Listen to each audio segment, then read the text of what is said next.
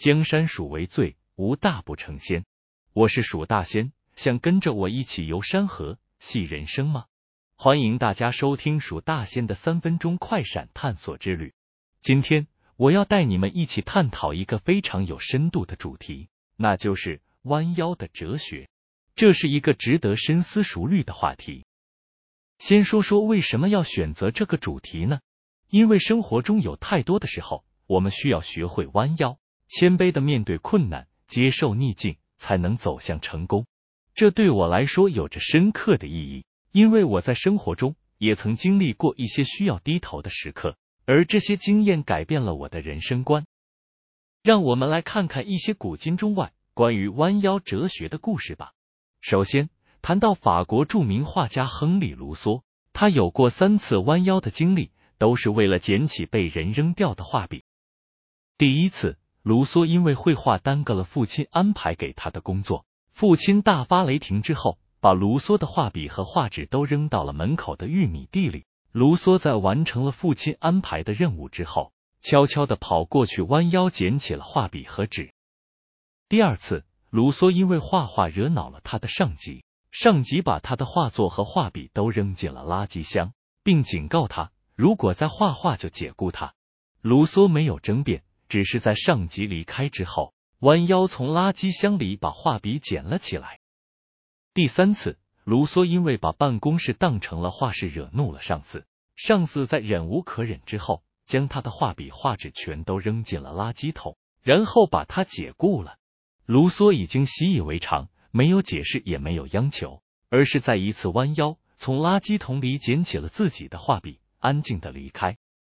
失去了工作之后的卢梭，拥有了更加自由的创作空间。一八八五年，卢梭办了自己的第一次画展，所有的参观者都被他的画作打动。卢梭这个名字在一夜之间皆知巷闻。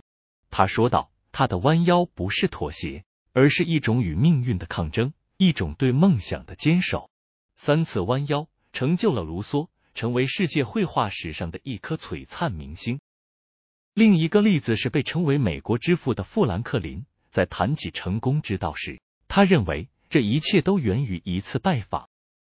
在他年轻的时候，一位老前辈邀请他到一座低矮的小茅屋中见面。富兰克林来了，他挺起胸膛，大步流星，一进门，砰的一声，额头重重的撞到了门框上，他顿觉眼冒金花。老前辈看到他这副样子，笑了笑说：“很疼吧？”你知道吗？这是你今天最大的收获。一个人想要洞察世事、练达人情，就必须时刻记住弯腰、低头。富兰克林把这次拜访当成是一次悟道，他也牢牢记住了老前辈的教诲，明白该低头时就低头的智慧。大家听过苏格拉底吧？曾经有人问这位希腊大哲学家说：“人们都说你是天底下最有学问的人，那我想请教一个问题。”请你告诉我，天与地之间的高度到底是多少？听了这个问题，苏格拉底微笑着回答道：“不多不少，三尺。”胡说！我们每个人都有四五尺高，天与地的高度只有三尺，那人还不把天给戳出许多窟窿？苏格拉底笑着说：“因此，在这个世界上，凡是高度超过三尺的人，要能够长久的立足于天地之间，就要懂得低头。”这一语可真是道破人生的真谛啊！这些故事告诉我们，弯腰并不等于失去尊严，而是一种智慧，一种对谦虚、谦逊的肢体阐发。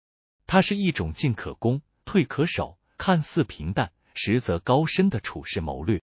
懂得低头，不是一种消极状态，更不是委曲求全、窝窝囊囊做人，而是悄然前行的一种储能，以便更好的展现自己的才华。发挥自己的特长。韩信胯下之辱，终成一代名将；刘备三顾茅庐，终成一代枭雄；刘邦退避三舍，终成一代帝王。弯腰是大丈夫能屈能伸的象征。我相信每个人都会在生命中遇到这些弯腰的时刻，重要的是我们要如何应对，如何从中学习，如何成长。最后，让我们一起思考，在你的生活中。是否曾经有过需要弯腰低头的时刻？你是如何应对的？它对你的成长和发展有什么影响？请在节目的留言区分享你的经历，让我们一起交流和学习。最后的结尾，我要和大家分享一句名言：直起腰杆做人，弯下腰来做事。是啊，弯一下又何妨呢？学会低头，不是让你一味妥协，而是一种理智的忍让。学会弯腰，也就学会了用更高的智慧去解决世间的困难。懂得适时的放低姿态，生命里就会多一份任性，一份张力和一份成熟。江山属为最，无大不成仙。我是蜀大仙，我们下次再见。